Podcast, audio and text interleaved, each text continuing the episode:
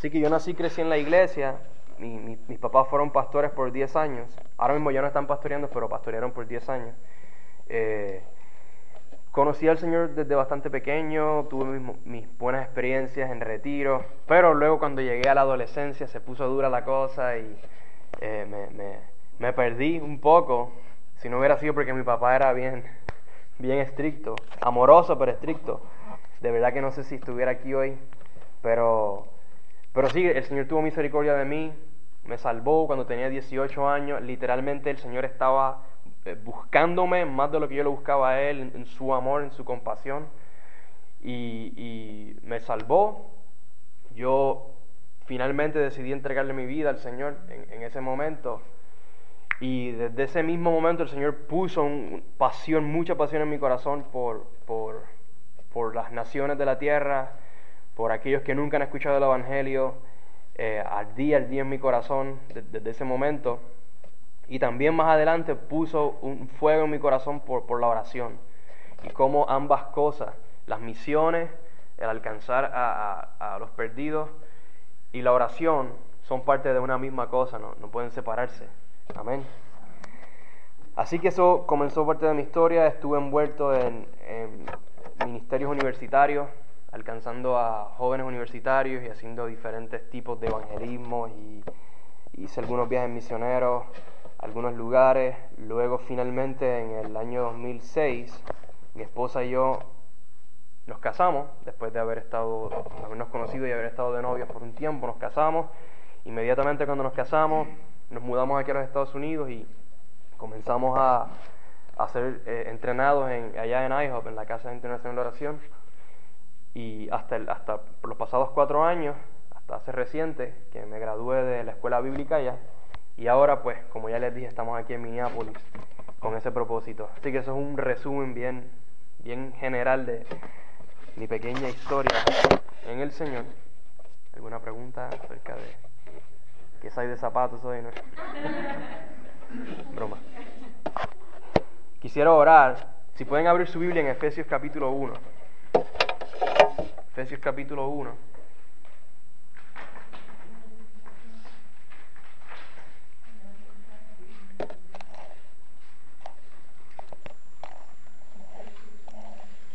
Efesios capítulo 1, verso 17 específicamente. Parece que hay algunos que conocen ese pasaje. Amén. Efesios 1, 17 al 19, o, el 17 al 20, perdón.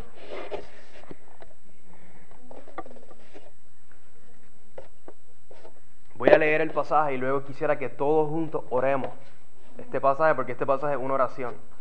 Una oración que el apóstol Pablo oró y que yo pienso que es una oración que eh, eh, la respuesta a esta oración puede tener resultados poderosísimos en, su vida y en la mía.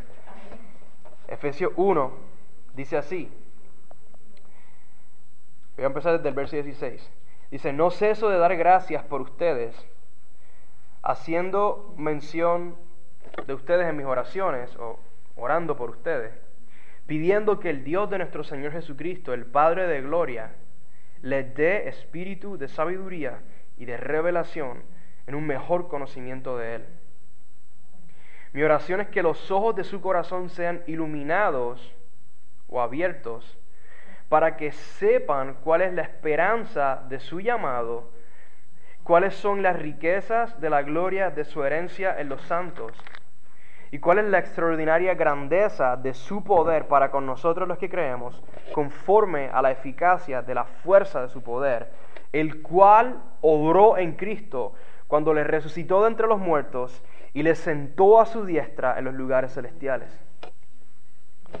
Padre, aquí estamos delante de ti, Señor, con gozo, Señor, delante de, tu, de tus ojos, Padre. Te damos gracias, Señor que tú nos has amado, Señor, hasta el punto de la muerte, hasta la cruz, Señor. Tú has demostrado tu amor, tu compromiso, Señor, tu celo por nosotros, Señor, derramando tu sangre en el madero, Padre. Derramando tu sangre, Jesús, en la cruz. Yo te doy gracias por eso, Señor. Te damos gracias y te bendecimos por eso.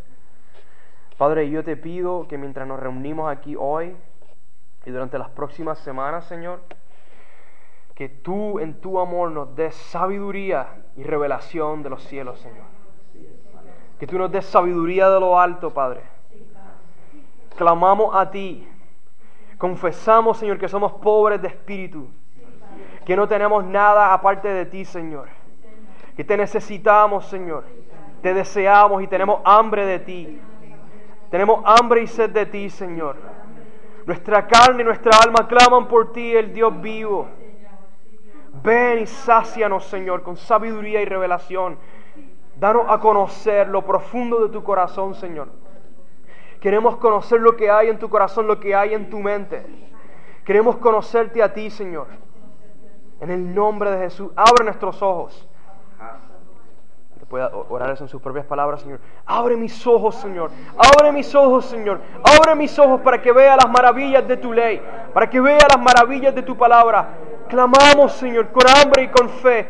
Abre nuestros ojos, Señor. Queremos verte. Queremos conocerte y encontrarnos contigo, Señor. Hoy, hasta el día de nuestra redención. Padre, yo te pido que tú nos dejes conocer cuál es, cuál es la esperanza de tu llamado. Que tú vas a regresar, Jesús. Tú nos vas a levantar de entre los muertos.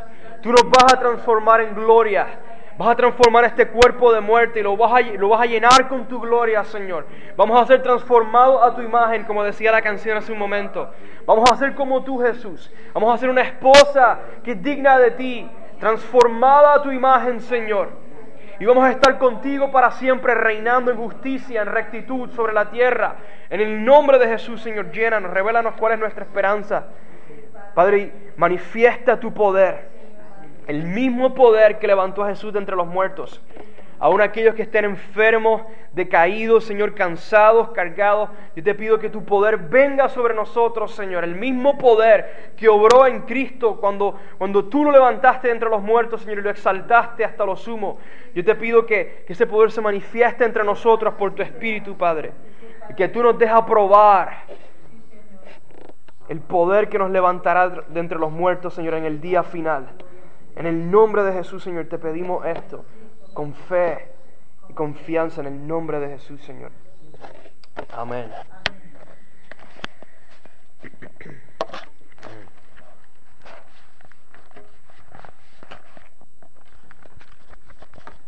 Bueno, eh, hoy vamos a comenzar, ¿verdad? Esta, esta clase. Según yo tengo programado, puede ser que estemos varias semanas si obviamente si David y Vicente me lo permiten, yo no soy el líder aquí y obviamente eso queda a discreción de ustedes. Pero mientras sea posible, pues mi intención es poder eh, continuar enseñando esta clase que puede extenderse más o puede o puedo reducirla a un poco menos, depende de, de cómo se ve la situación. Pero hoy simplemente me gustaría introducir, dar una introducción de qué es lo que vamos a estar hablando en las próximas semanas, de qué se trata esta clase o estas enseñanzas que, vamos a estar dando. El nombre de, perdón, de la clase o de esta serie, yo le he puesto la gran misión del Padre de Gloria. La gran misión del Padre de Gloria, en donde básicamente lo que queremos eh, estudiar es el plan de salvación, perdón, del Señor desde Génesis hasta Apocalipsis. Ahora, cuando yo digo Génesis hasta Apocalipsis, no es que vamos a hacer un estudio bíblico de cada libro de la Biblia, sino simplemente queremos ver como un panorama, como cuando usted se asoma por la ventana y ve el panorama. Queremos ver un panorama de la Biblia, de cuál ha sido y cuál es el plan del Señor que Él ha estado llevando a cabo, que, que, él, empezó de hace miles de años atrás, en Génesis, y que va a concluir con lo que la Biblia nos describe en, el libro de Apocalipsis. Y yo sé que muchos de ustedes, especialmente si llevan años, ¿verdad?, en la fe, eh, eh, deben de haber escuchado muchísimo acerca del plan de salvación y de mucha, de, aún de, seguro algunos han tomado clases de panoramas bíblicos. Así que si usted escucha algunas cosas en esta clase que ya las haya escuchado, simplemente pues yo le pido que sea paciente y que, y que como, como dice Pedro, no está de más que las volvamos a escuchar y que se hagan más claras en nuestro corazón, en nuestra mente, tengamos más confianza y, aún aprendamos eh, eh, algunas cosas nuevas acerca de ese plan de salvación. El propósito que el Señor ha puesto en mi corazón en cuanto a esta clase acerca de la misión de Dios es recuperar el mensaje del Evangelio tal y como lo creyeron y anunciaron los apóstoles y la iglesia del Nuevo Testamento, al entender la cosmovisión bíblica, la cual está centrada en Jesús como el Mesías o el Cristo crucificado y en su día, el día del Señor. Yo sé que eso tal vez sonó como que, ¿what? Como que, ¿qué dijo el hermano? De hecho, si usted tiene alguna pregunta acerca de alguna palabra o alguna frase o concepto, lo que sea que yo diga, levante su mano y no tenga la más mínima pena en preguntar ni interrumpirme. Simplemente levante su mano y, en la medida en que pueda responderé a su pregunta. Yo sé que dijo una palabra que tal vez sea nueva para algunos, es la palabra cosmovisión. Para mí fue una palabra nueva hasta hace, no sé, un año atrás. Así que no piense que, que, yo llevo años y años de, entender todo esto, especialmente esa palabra. Y la razón por la que digo esto es para que sepa que todo el mundo puede aprender esto. Cuando éramos pequeños, en un momento dado, aprendimos que esto era una silla y relacionamos la palabra con, la silla y así hemos aprendido, así que no, no se sienta intimidado en lo más mínimo si en, algún momento yo uso alguna palabra que sea un poco nueva o diferente a lo que, a lo que usualmente utilizamos. No, se sienta intimidado por eso, como yo muchas veces me he sentido intimidado, sino que simplemente es un proceso de aprender juntos. Yo de hecho he tratado de, utilizar el lenguaje, un lenguaje sencillo. A mí no me gusta utilizar lenguaje complicado que lo que hace es enredar nuestra mente. Me gusta usar lenguaje sencillo y hablar, como decimos en Puerto Rico, en arroz y habichuelas. O arroz y frijoles. Eso es como que háblame en el lenguaje diario, no me hables. Pero en fin, el propósito de esta clase es ese, es ver cuál es la misión de Dios desde Génesis hasta Apocalipsis con el fin o con el propósito de recuperar el mensaje del Evangelio o, si no recuperar, mantenernos usted y yo firmes en ese mensaje y poder proclamarlo. la razón por la que yo utilizo la palabra recuperar es porque tristemente hoy en día, en, mucho, en muchos eh, sectores en el cuerpo de Cristo, no se está predicando claramente el evangelio bíblico, el evangelio que las escrituras nos presentan. Como Pablo diría, dijo, perdón, en Gálatas, en el libro de Gálatas, hay mucha gente predicando otro evangelio de diferentes maneras, de mayor a menor grado. Y mi deseo es que, que usted y yo, número uno, podamos conocer cuál es la misión de Dios y cuál es el Evangelio en relación a esa misión, para, que usted y yo podamos tener confianza y aún nuestra fe se fortalezca aún más en el Señor y que usted y yo podamos tener claridad y convicción al compartir el Evangelio con otros, con nuestros familiares, amigos, vecinos, con quien sea que usted tenga la oportunidad de compartir el Evangelio. Que la, la, eh, la gran pregunta de esta clase en mi opinión es la pregunta más importante en esta clase y, no, la tiene que responder, simplemente piense en ella, piense en la respuesta eh, para, usted mismo, no tiene que, decir la respuesta aquí. Pero la gran pregunta es, ¿qué es el Evangelio? ¿Qué es el Evangelio? Vuelvo a decir, no tiene que preguntar, eh, vamos a trabajar en, en, cuanto a la respuesta a esa pregunta en la próxima semana, pero esa es la pregunta más importante. Yo tengo un amigo que Hace unos años atrás él estaba eh, tomando una clase de misiones, una clase de misiones, de, gente con celo y pasión por ir a las naciones y predicar el Evangelio y establecer iglesias allá. Así que están en esta, en esta clase de misiones y está este hermano hablando con mucho fervor de una estrategia para viajar a las naciones y enviar misioneros y, que el Evangelio sea predicado y esto y aquello y lo otro. Y, en medio de la clase uno, uno de los participantes levanta su mano y él pregunta, ok, bueno, ¿puede usted, hermano, darnos de una manera clara y concisa o sencilla una, eh, eh, una respuesta acerca de qué es el Evangelio? Y el hermano que está liderando la, clase, la clase se quedó pensando por un momento y dijo, realmente tengo que pensar, o en, otras palabras, no tenía una respuesta clara. Un líder con celo por, misiones, por ir a las naciones y, y predicar el Evangelio y plantar iglesias, y no podía dar una respuesta clara y, concisa acerca de qué es el Evangelio. Así que yo le dejo con esa pregunta a usted, para que usted piense en ella, para que usted dialogue con el Señor y le diga, Señor, yo tengo una idea, tal vez algunos de ustedes tengan, tengan claramente una, idea de lo que es el Evangelio, tal vez algunos tengan una idea que, que necesite algo más, en otras palabras, sea un poco incompleta. Que a veces eh, eh, pensamos que el Evangelio es esto o aquello, y cuando vemos la Biblia vemos que el Evangelio puede ser aún mucho más que, solamente la idea que teníamos, y eso es parte de lo que vamos a estar viendo. En, eh, en Primera de Corintios yo mencioné, de hecho, el propósito es recuperar el mensaje del Evangelio, tal y como lo creyeron y lo anunciaron los apóstoles y la iglesia del Nuevo Testamento. En otras palabras, queremos ir directamente a la Biblia y ver qué el Señor nos dice en su palabra acerca de esto. Y para poder eh, lograr esto, parte de lo que es necesario es entender cuál es la cosmovisión bíblica. Y no se asuste, yo voy a hablar en unos momentos acerca de lo que es una cosmovisión. Y esta cosmovisión bíblica está centrada, o la persona principal, el centro de esta visión, es Jesús mismo, nuestro Señor y Salvador. Es Jesús como el Mesías o el Cristo que fue crucificado.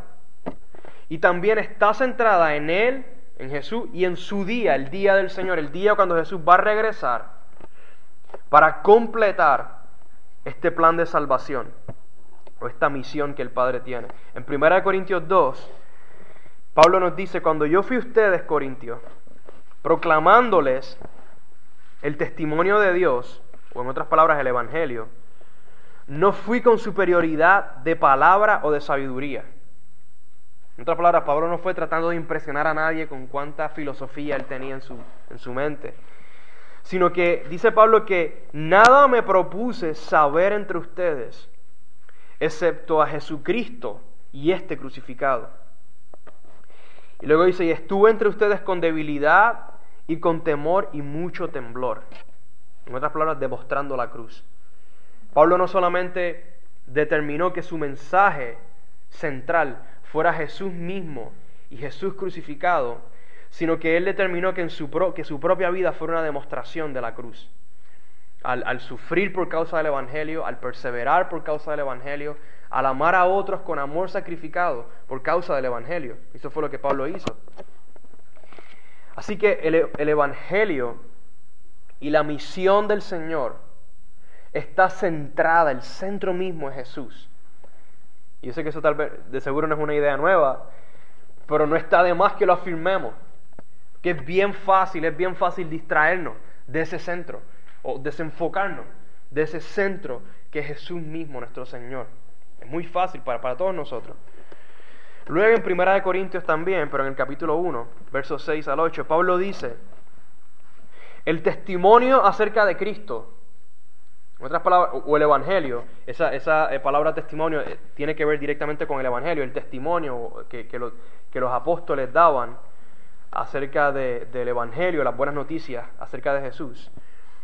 Dice Pablo que fue confirmado en ustedes. Y fue confirmado con poder, con señales y milagros del Espíritu Santo. Dice Pablo, de manera que nada le falta ningún don. Porque el Espíritu Santo, cuando Pablo y otros llegaron a Corinto predicando el Evangelio, el Espíritu Santo confirmó ese testimonio del Evangelio con gran poder, de manera que los dones del Espíritu fueron derramados eh, eh, abundantemente sobre, sobre, sobre los corintios. Luego Pablo dice, dice, nada les falta en ningún don, esperando ansiosamente la revelación de nuestro Señor Jesucristo, el cual también los confirmará hasta el fin, para que sean irreprensibles en el día de nuestro Señor Jesucristo. En otras palabras, el Evangelio, el testimonio del Evangelio que usted y yo hemos creído, el tema principal es Jesús, específicamente Jesús crucificado y su día, el día de Cristo o el día del Señor, que es en otras palabras la segunda venida, el regreso del Señor, para completar la salvación, ese plan de salvación que se ha estado llevando a cabo desde el principio, que llegó a su punto culminante o a su punto más importante en la cruz del Calvario, pero que va a completarse específicamente en el regreso de Jesús. Hay tres metas principales que, el Señor ha puesto en mi corazón también en relación a esta clase. Esas tres metas son, número uno, afirmar la verdad de la Biblia, especialmente el libro de Génesis. Y, lo, que yo quise, y lo que yo quiero hacer para, llevar eso a cabo, para afirmar la verdad de la Biblia, especialmente el libro de Génesis, es que Dios mediante vamos a estar presentando evidencia de que el universo, o los cielos y la tierra, y todo lo que hay en los cielos y la tierra, incluyéndonos a usted y a mí, los animales, los montes, todo lo demás, fue creado recientemente, esa es la primera cosa. En otras palabras, no fue creado hace billones y billones de años, si, si fue creado, en el mejor de los casos, mucho menos que evolucionó, como tal vez algunos de ustedes hayan escuchado. Esa es la primera cosa, presentar evidencia, a una evidencia científica, bíblica y científica, que confirma que la creación es reciente. Porque es muy importante, usted tal vez piense, pero o sea, eso no es importante, créame, es muy, muy importante. Y, con el paso de la semana nos vamos a dar cuenta de por qué. Esa es la primera cosa que, que voy a hacer. La segunda es describir el impacto global o mundial del diluvio en los días de Noé. El cual, el diluvio de Noé, apunta, de hecho, al gran diluvio de fuego en el día del Señor. Por eso el diluvio de Noé es muy importante. Usted tal vez dirá, bueno, pero yo creo definitivamente que el diluvio de Noé fue global, pero créame, aún en, muchos, muchas iglesias hoy en día, eh, muchos creyentes hoy en día no realmente no tienen, no están convencidos de estas dos cosas, de que la creación es reciente y de que hubo un diluvio real, un gran diluvio sobre la tierra que inundó, cubrió toda la tierra y estremeció toda la tierra y que inclusive cuando usted sale y ve las montañas y ve los ríos y ve la condición de la tierra hoy en día, la condición de la tierra hoy en día es el resultado directo de lo que ocurrió en ese diluvio. Y eso es parte de lo que vamos a ver. Yo no soy un científico, así que no piense que yo voy a presentarle aquí fórmulas científicas difíciles.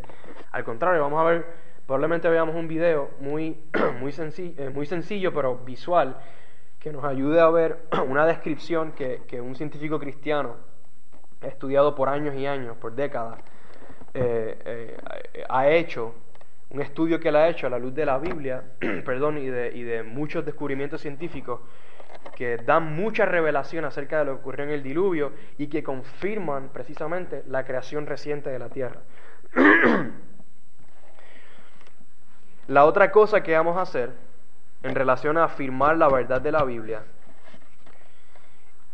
es confrontar, usted y yo juntos, por la verdad de la palabra, confrontar la falsedad de la cosmovisión griega que milita o que, o que está en contra de la cosmovisión bíblica. repito, voy a hablar ahora más claramente de lo que es una cosmovisión.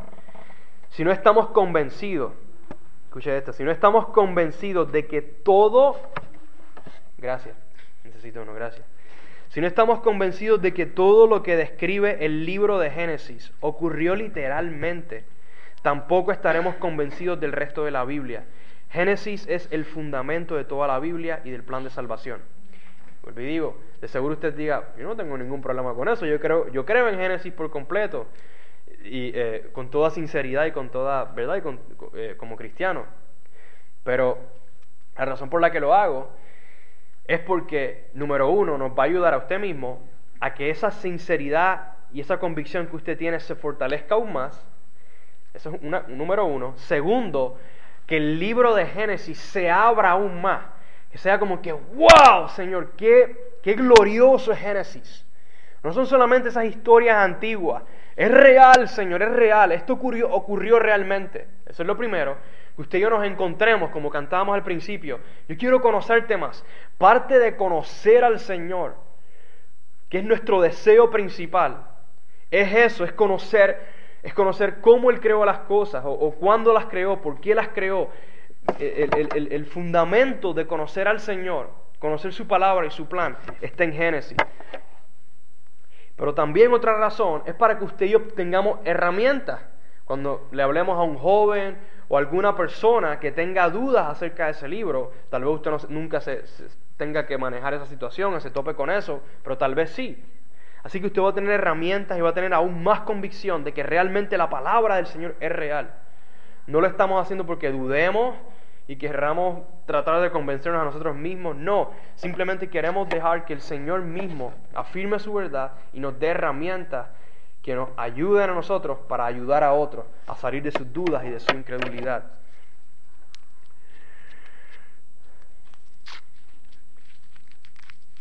Génesis 1.1 dice que en el principio creó Dios los cielos y la tierra. Ese es el primer verso de la Biblia. ¿Cuántos dicen amén a eso? amén. El primer verso de la Biblia. Y es uno de los versos más importantes en toda la Biblia. Sin embargo, es el, eh, este verso de la Biblia, este versículo, mucha gente, muchos cristianos ya casi no le prestan atención, no, no significa mucho para muchos cristianos. Y es, el verso principal, uno de los versos principales que queremos que el Espíritu Santo abra delante de nosotros, a la luz de su palabra. Ok, esa es la meta principal. Vuelve a si tiene alguna pregunta puede interrumpirme y, si, siente que esto es mucha información, eh, eh, estas, estas, notas van a estar disponibles y, usted va a poder luego eh, estudiarlas con más detenimiento si usted lo desea. Yo simplemente quiero presentar el material. Y sé que tal vez pueda hacer un poco de información a veces. Si se siente muy abrumado, también levante su mano y diga, hermano, para, para por un momento y, dime más acerca de eso. Así que esa es parte de, del proceso. La segunda meta, aparte de afirmar la verdad de la Biblia, es conocer a Dios y crecer en entendimiento. Crecer en entendimiento.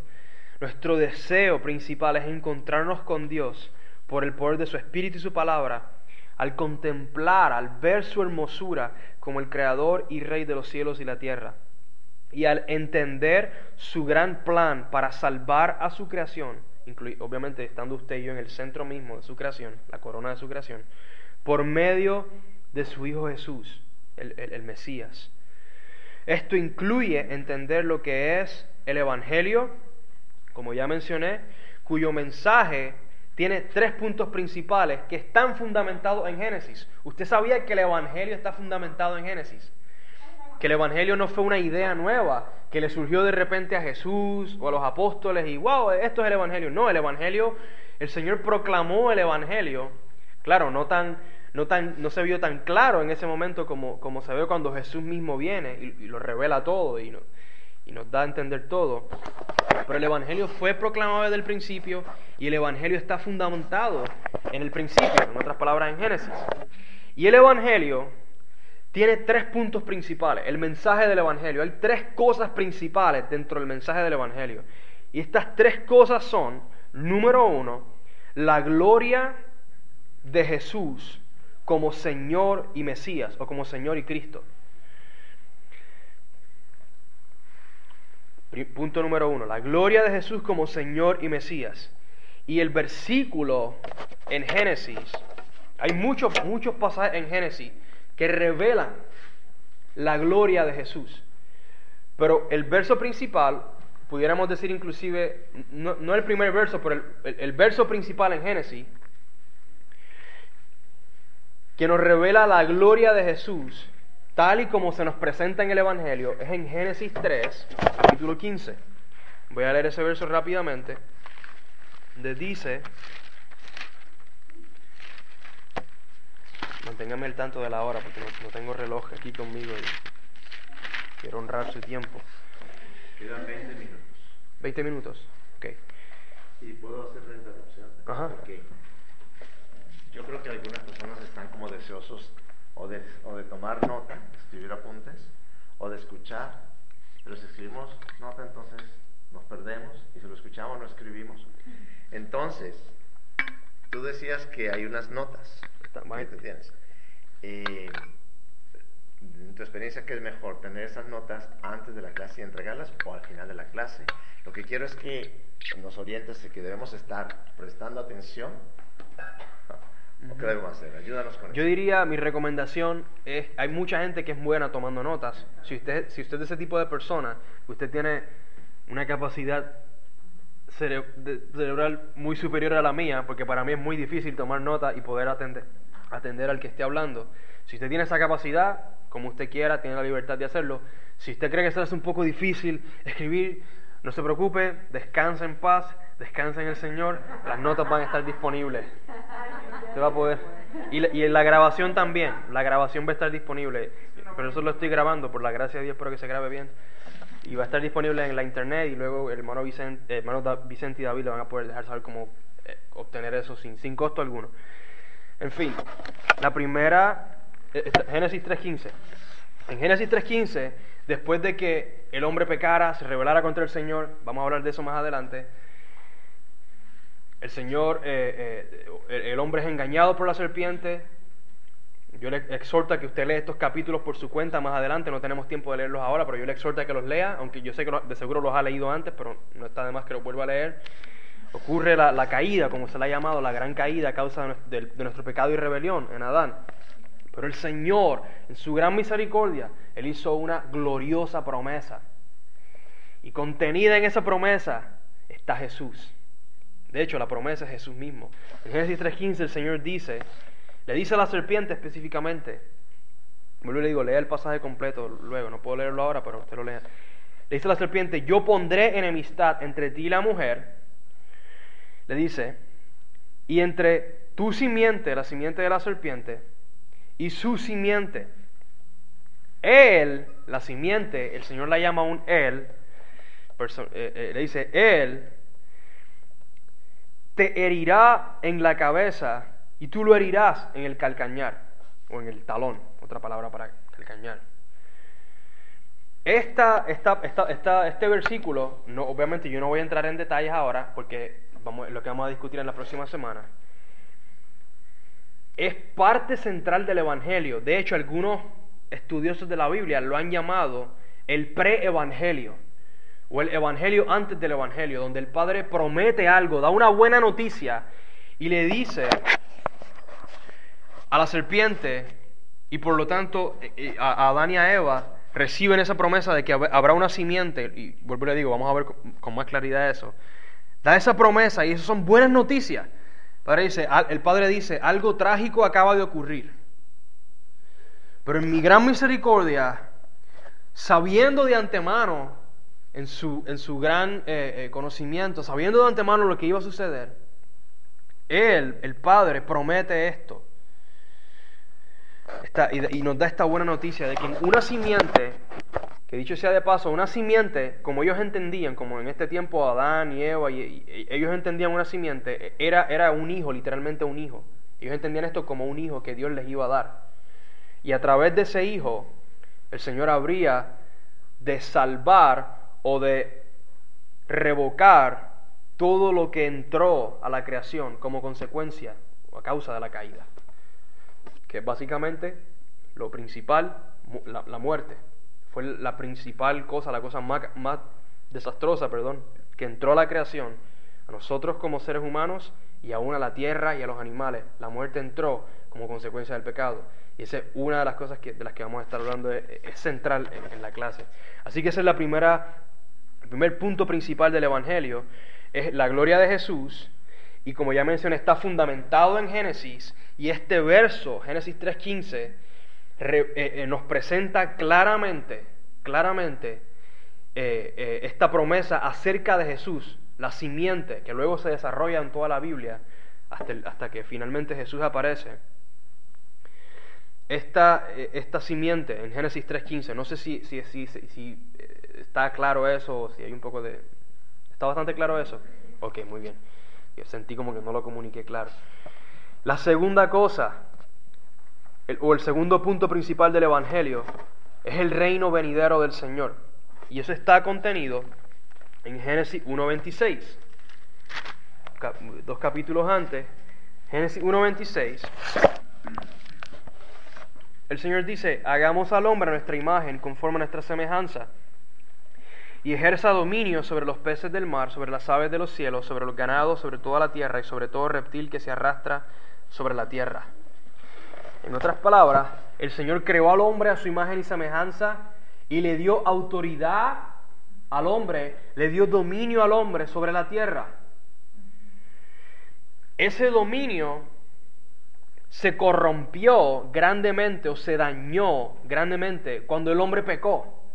Por eso, durante el resto de la historia, hasta el día de hoy, el, gobierno del hombre sobre la tierra ha sido desastroso.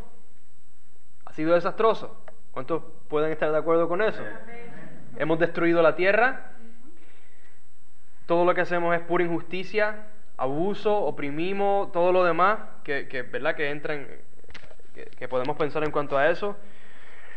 Pero el Padre ha prometido que en un hombre a quien la Biblia llama el último Adán, el Hijo del Hombre, Jesús, Él va a restaurar la justicia, el amor, la pureza y la gloria de ese reino que se corrompió al principio. Así que ese es el segundo punto principal del Evangelio. Número uno es Jesús mismo como esa simiente prometida. Segundo, el reino venidero de Jesús como Mesías, que es simplemente la restauración de lo que se perdió al principio, cuando se corrompió ese dominio del hombre sobre la tierra a causa del pecado el tercer punto principal del Evangelio es la resurrección de los muertos. Así que tenemos al Mesías, a Jesús como Mesías y Señor, el reino y la resurrección. En Génesis 3:19, después de que ocurriera la caída, después de que, de que el Señor eh, declarara las consecuencias o parte de las consecuencias, después de que el Señor diera la promesa acerca de la simiente o de Jesús que habría de venir, el Hijo del Hombre, el Hijo de Adán, que habría de venir para restaurar todo, al aplastar la cabeza al diablo. En Génesis 3:19 el Señor le dice a Adán, dice, con el sudor de tu rostro comerás el pan hasta que vuelvas a la tierra, porque de ella fuiste tomado pues polvo eres y el polvo volverás. Lamentablemente, tristemente, cuando pecamos, cuando el hombre pecó, cuando Adán pecó, entraron muchas cosas malas. Se inició una gran rebelión, pero lo más desastroso que entró a la creación fue la muerte. ¿Cuántos odian la muerte? Yo la odio. ¿Cuántos han perdido seres queridos? Yo he perdido seres queridos. ¿Cuántos tienen familiares enfermos ahora mismo? Duele, ¿verdad que duele? Horrible. No podemos hacer las paces con la muerte, como lo han hecho los griegos. Vamos a hablar de eso luego. La muerte es horrible. El Señor nos creó a usted y a mí para que viviéramos para siempre con Él. Pero pecamos y como consecuencia de nuestro pecado, en su justicia el Señor disciplina al hombre con la muerte. Para muchos de ustedes podrá quedarse como que, wow, está como fuerte, pero es real, es real. Y créame, el Señor no lo hizo por mero capricho o, por, o arbitrariamente. Lo hizo en justicia, lo hizo aún en misericordia. Porque imagínese usted a hombres depravados, como han sido los hombres a lo largo de la historia de la humanidad, incluyéndonos a usted y a mí aparte de Cristo, usted y yo somos muy, muy malos. Imagínense que el Señor hubiera permitido que hombres como usted y como yo, y hombres como muchos hombres en la historia, hombres y mujeres en la historia, hubieran continuado viviendo para siempre. Hubiera sido desastroso. Pero el Señor, por muchas razones, número uno, para humillar al hombre, la humillación es necesaria. Nuestro Dios amoroso nos humilla. Dios no deja de ser amoroso cuando nos humilla. Dios nos humilla porque nos ama. Él dice, Adán, Adán, te pusiste orgulloso, nene. Hijo mío, te amo, te pusiste orgulloso, te rebelaste. Así que tengo que humillarte. Necesito tratar con ese orgullo. Y va a doler. Pero yo te prometo, Adán, que no se va a quedar así. Que tú y todos aquellos que se arrepientan de su orgullo, de su pecado, y digan, Señor, tú eres justo, tú eres bueno, y crean en mí, y crean en mi promesa acerca de Jesús, en otras palabras, la simiente, yo los voy a levantar de entre los muertos. Y, y no van a volver a pecar jamás. No van a volver a meter las patas, como, como decimos. Así que esos son los tres puntos principales del Evangelio. Hay muchas otras cosas relacionadas al Evangelio, al mensaje, al gran mensaje del Evangelio. Pero estos son los tres puntos principales.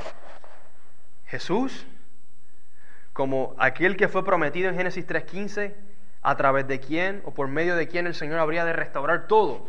Habría de número uno, aplastarle la cabeza al diablo y sacarlo de su creación para siempre. Número uno a través de esa misma simiente, Él va a restaurar el reino que se corrompió al principio, hace miles de años atrás, por el pecado de Adán y Eva. Pero no solo eso, sino que Él va a resucitar de entre los muertos aquellos que van a heredar ese reino. Y van a heredar la vida eterna. Y la vida eterna es muy simple. La vida eterna es simplemente vida para siempre. No como la vivimos ahora, con dolores y achaques y, aquello y finalmente muriéndonos, sino vida nueva, vida en Cristo, cuerpos perfectos como eran al principio, cuerpos que como resplandeció el rostro de Esteban en Hechos 7, así van a resplandecer nuestros cuerpos, dice que vamos a ser transformados a su imagen. Es glorioso y vamos a hablar de eso más adelante. Pero esos esos son los tres puntos principales del Evangelio. Yo estoy seguro que usted los ha escuchado antes. Pero vuelvo y le digo, no está de más que lo volvamos a escuchar y que lo escuchemos aún con un poco ¿verdad? De, más atención y viendo aún otros versos, versículos que tal vez no haya visto antes. Así que esos son los tres puntos principales. Y, es la, y, y, y, y continuando, ¿verdad?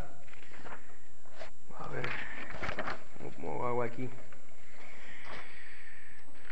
Esa es la segunda meta. Repaso, la primera meta, afirmar la verdad de la Biblia. La segunda meta, conocer a Dios y crecer en entendimiento, específicamente en entendimiento acerca de lo que es el Evangelio, eh, eh, eh, en, relación a esos tres puntos principales que ya mencioné. La tercera meta es poner en práctica el método bíblico para cumplir nuestra misión.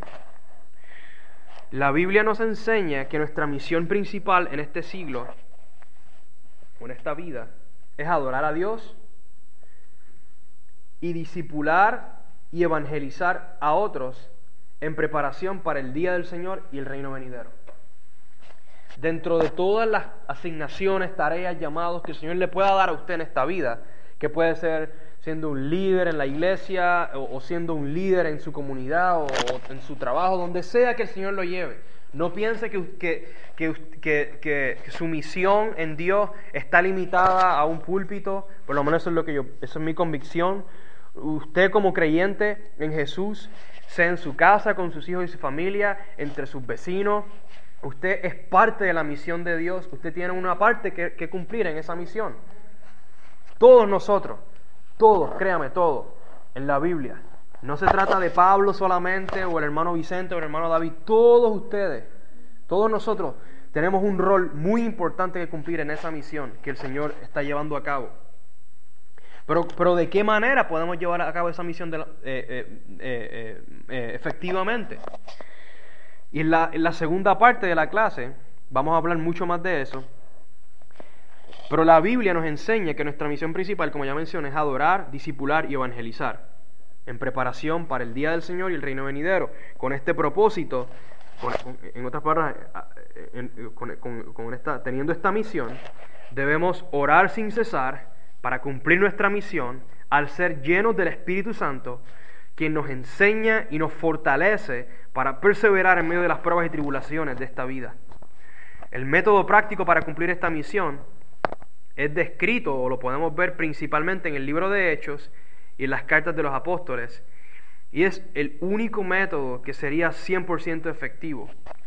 Y es bien simple, es bien simple, es bien simple. Yo, yo pienso que a veces nosotros hemos complicado un poco las cosas y el Señor nos dice, es muy simple, es muy simple cuál es la misión en la que el Señor, eh, que la que el Señor está llevando a cabo, es muy simple cuál es su misión dentro de la misión de Dios y es muy simple el método para llevar a cabo esa misión. Y eso, vuelvo y le digo, vamos a estar, eso es parte de lo que vamos a estar hablando muchos pasajes en el libro de Hechos que nos dan luz acerca de eso. Continuando, voy a dar una descripción breve de la clase. Voy a tratar de ir bastante rápido con esto. Tenía bastante, pero definitivamente no voy a tener tiempo, pero eso no es problema. El Señor nos dará gracias. La parte 1 va a ser simplemente eh, buscar ver y entender esa cosmovisión bíblica. Y ahora brevemente voy a terminar hablando finalmente de lo que es una cosmovisión. Y la segunda parte de la clase va a estar enfocada en el método bíblico para llevar a cabo esa misión, para cumplir esa misión. Hay mucha más información que tengo aquí en, esta, en estas páginas, pero por cuestión de tiempo pues no, las, voy a no, las voy a mencionar ahora. Luego cuando usted tenga las notas, pues, puede leerlas con calma y, y Luego si tiene preguntas me puede hacer preguntas. La parte 2, como le dije, va a estar enfocada en el método bíblico. Así que la parte 1, que van a ser las primeras sesiones de la clase, yo voy a, voy a hablar mucho, mucho acerca de, de la cosmovisión bíblica o cuál es la misión de Dios. ¿Cuál es la misión de Dios? Para decirlo de otra manera. Y en la segunda parte vamos a hablar cuál es el método bíblico para, llevar, para cumplir esa misión específicamente nuestra parte de la misión. Mi convicción es que el Espíritu Santo está transformando el entendimiento y la expresión de la fe en esta generación al hacernos volver a las sendas antiguas de los padres de la fe. En otras palabras, está restaurando la visión que los apóstoles y la iglesia del Nuevo Testamento tenían acerca de Dios, de su creación y de su plan de salvación.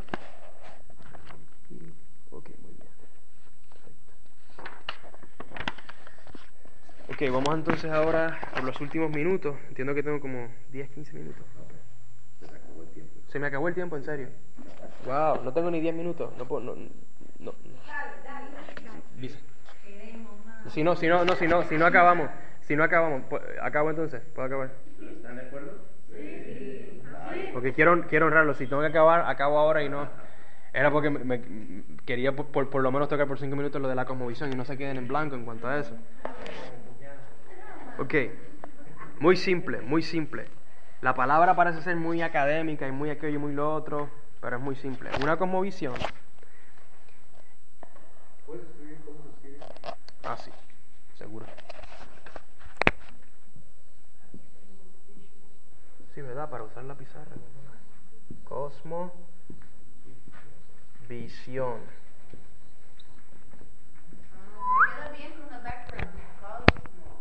Ajá, that's good. Bueno, sí. En inglés, worldview.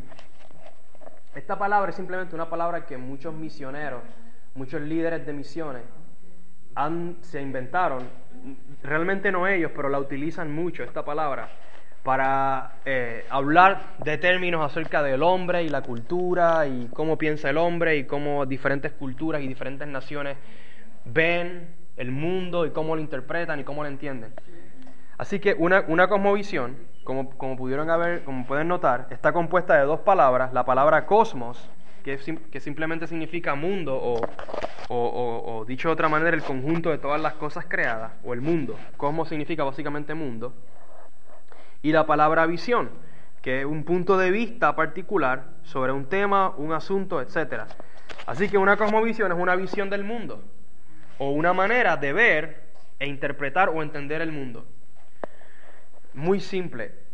Y, y más adelante pues, se va, va, a coger más colores el, asunto. No va a ser tan blanco y negro, va a ser un poquito, va a tener un poco más, de más colores el, el, asunto. Hoy en día muchos creyentes viven con una cosmovisión que no es 100% bíblica y por lo tanto se les hace difícil creer y entender muchas de las cosas que la Biblia dice, como Génesis, por ejemplo, y vivir conforme a esta. Por ejemplo, el que un creyente acepte o no la verdad del libro de Génesis o la centralidad de la oración dentro del plan de salvación está directamente relacionado a su cosmovisión o a su manera de él entender el mundo, que eso incluye entender a Dios, quién es Dios, qué está haciendo Dios, por qué lo está haciendo, eh, eh, hacia dónde Dios está, está dirigiendo la historia de la humanidad. Y todo eso influye en nuestra manera de pensar en cuanto a todas las cosas, cómo nos relacionamos, etcétera, etcétera. Y la razón por la que muchos creyentes no tienen una cosmovisión 100% bíblica se debe a que por los pasados siglos de la historia de la iglesia, esta, la iglesia ha sido profundamente influenciada por una cosmovisión falsa, una cosmovisión que no es, que no es bíblica y que no está fundamentada en la Biblia, sino en ideas griegas especialmente. Y, y vuelvo y le digo, no se asuste por este lenguaje. Nuestra intención, como dije al principio, es, es pelear, usted y yo juntos. Decir, Señor, ¿qué dice tu palabra acerca de todo? Acerca de ti, acerca de tu creación, acerca de tu plan, acerca de tu Hijo Jesús, acerca del Evangelio. ¿Qué dice realmente tu palabra? Y cómo se diferencia eso de lo que el mundo dice, de lo que, de lo que eh, los filósofos griegos dicen. Porque, como ya mencioné, la filosofía griega desde hace mucho tiempo atrás, comenzó a influenciar, desde el tiempo de los apóstoles de hecho, comenzó a influenciar poco a poco, poco a poco, la sana doctrina de la fe. Hasta que llegó un punto, que yo menciono en, una parte de las notas, usted lo puede leer luego, donde, donde eh, los líderes de la iglesia dejaron de pelear. Hombres como Pablo, Pedro, Santiago, ellos peleaban con celo y con, y con pasión por la sana doctrina de las escrituras. Pero al pasar del tiempo, vinieron otros líderes que tal vez no tienen el mismo celo que Pablo y Pedro y no pelearon y no confrontaron tan, con tanto fervor esas mentiras que se estaban tratando de infiltrar en la iglesia y poco a poco eh, eso fue afectando la, sana doctrina o, la, en otras palabras, el mensaje claro de la Biblia acerca de todo lo que la Biblia habla. Necesitamos dejar que el Señor cambie nuestra mente y la transforme conforme a la verdad de la Biblia acerca de la realidad que nos rodea. Debemos pelear, eh, pelear en un espíritu bueno, ¿verdad? Me refiero con tener celo por, su palabra, por recuperar la auténtica fe del Evangelio como parte del gran drama de la redención, estando centrada en Jesús como Mesías dentro del contexto de los cielos y la tierra y bajo la soberanía eterna del reino de Dios. A la luz de esta realidad y de la hora y de la urgencia de la hora en la que vivimos, el Espíritu Santo está llamando a su iglesia a un cambio radical de nuestra cosmovisión o nuestra mente, con el fin de equiparnos o de llenarnos con un entendimiento bíblico que nos sostenga en fe, esperanza y amor en medio de la gran crisis que se avecina. Parte de este entendimiento es una cosmovisión bíblica arraigada en Génesis. En Daniel 11, 33 y 35, Daniel dice, y los entendidos entre el pueblo instruirán a muchos. También algunos de los entendidos caerán como mártires, a fin de ser refinados, purificados y emblanquecidos. Puede leer luego el pasaje completo si lo desea. Y luego con esto concluyo y oramos. Isaías 40. Isaías 40, 21 al 25. El Señor hablando dice, no saben, no han oído, no se lo han anunciado desde el principio, es decir, desde Génesis, desde el principio de la creación, no lo han entendido desde la fundación de la tierra. Dice, Él es, el Señor, es el que está sentado sobre la redondez de la tierra, es decir, en los cielos, y Él mira desde allá arriba sobre la redondez de la tierra, cuyos habitantes son como langostas ante, el poder y la majestad del Señor. Él es el que extiende los cielos como una cortina y los despliega como una tienda o un tabernáculo para morar. Vamos a hablar de eso más adelante también. ¿Qué significa esto que Isaías nos está diciendo? Verso 23, Él es el que reduce a la nada a los gobernantes y hace insignificantes a los jueces de la tierra. Apenas han sido plantados, apenas han sido sembrados, apenas ha arraigado en la tierra su tallo, cuando Él sopla sobre ellos y se secan, y la tempestad como hojarasca o como hoja se los, se los lleva. ¿A quién, dice el Señor, a quién pues me harán semejante para que yo sea su igual? Dice el Santo. Por eso es tan importante Génesis, hermano. Por eso es tan importante que usted y yo, en sinceridad, con hambre de Dios, créame, Pablo nos llama continuamente en pasajes como en Efesios 4, 17 al 24. no lo pude leer, pero usted lo puede leer luego. Pablo nos llama a que nuestra mente sea renovada. Usted y yo necesitamos que nuestra mente sea renovada. Si usted tiene hambre y sed de Dios, si usted tiene deseo genuino de conocer a Dios, usted tiene una disposición a que su mente y su corazón sea renovado por su palabra. Es un proceso. No, nos graduamos de esto, hermano. Continuamos y el Señor nos sigue enseñando, el Espíritu Santo nos sigue enseñando temporada tras temporada.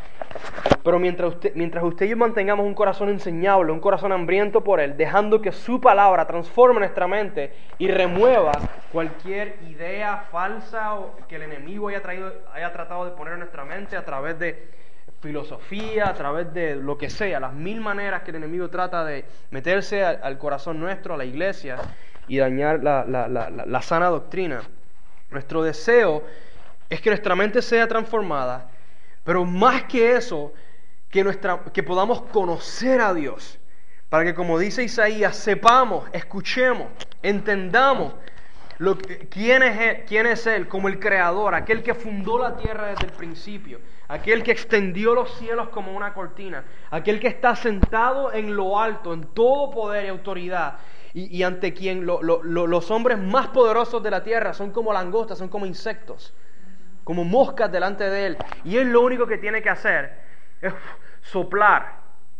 Aun cuando los hombres en su pompa y en sus riquezas y en en su supuesto poder político o, económico militar, son como nada delante del Señor. Y el propósito principal de esta clase es que usted y yo podamos encontrarnos con ese Señor y que Él nos revele quién Él es que Él nos revele el lugar de su morada en los cielos, que Él nos, revele eh, eh, cómo funciona su creación, que Él nos revele por qué se, se corrompió su creación, que Él nos revele cómo Él va a restaurar su creación, incluyéndonos a usted y a mí, específicamente en el día del Señor, y que usted y yo quedemos simplemente asombrados delante de Él. No podamos hacer otra cosa que decir, como termina Isaías diciendo, santo Tú eres santo, eres glorioso, no hay otro como tú, Señor. Voy a terminar con esto, simplemente vamos a orar brevemente. Mucho material, pero lo, hablaremos la próxima semana, ¿verdad? Si, si, Dios lo permite. Se, pueden poner de pie. Les doy gracias por ser pacientes y haberme dado un poco más de tiempo.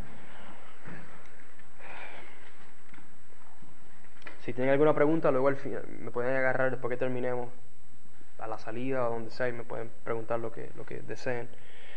Padre, aquí estamos delante de ti, Señor. Gracias, Señor, por tu palabra. Padre, creemos tu palabra, Señor. La creemos, Señor. Creemos en ti. Nos deleitamos en ti, Señor, en tu ley. Amamos Génesis, Señor.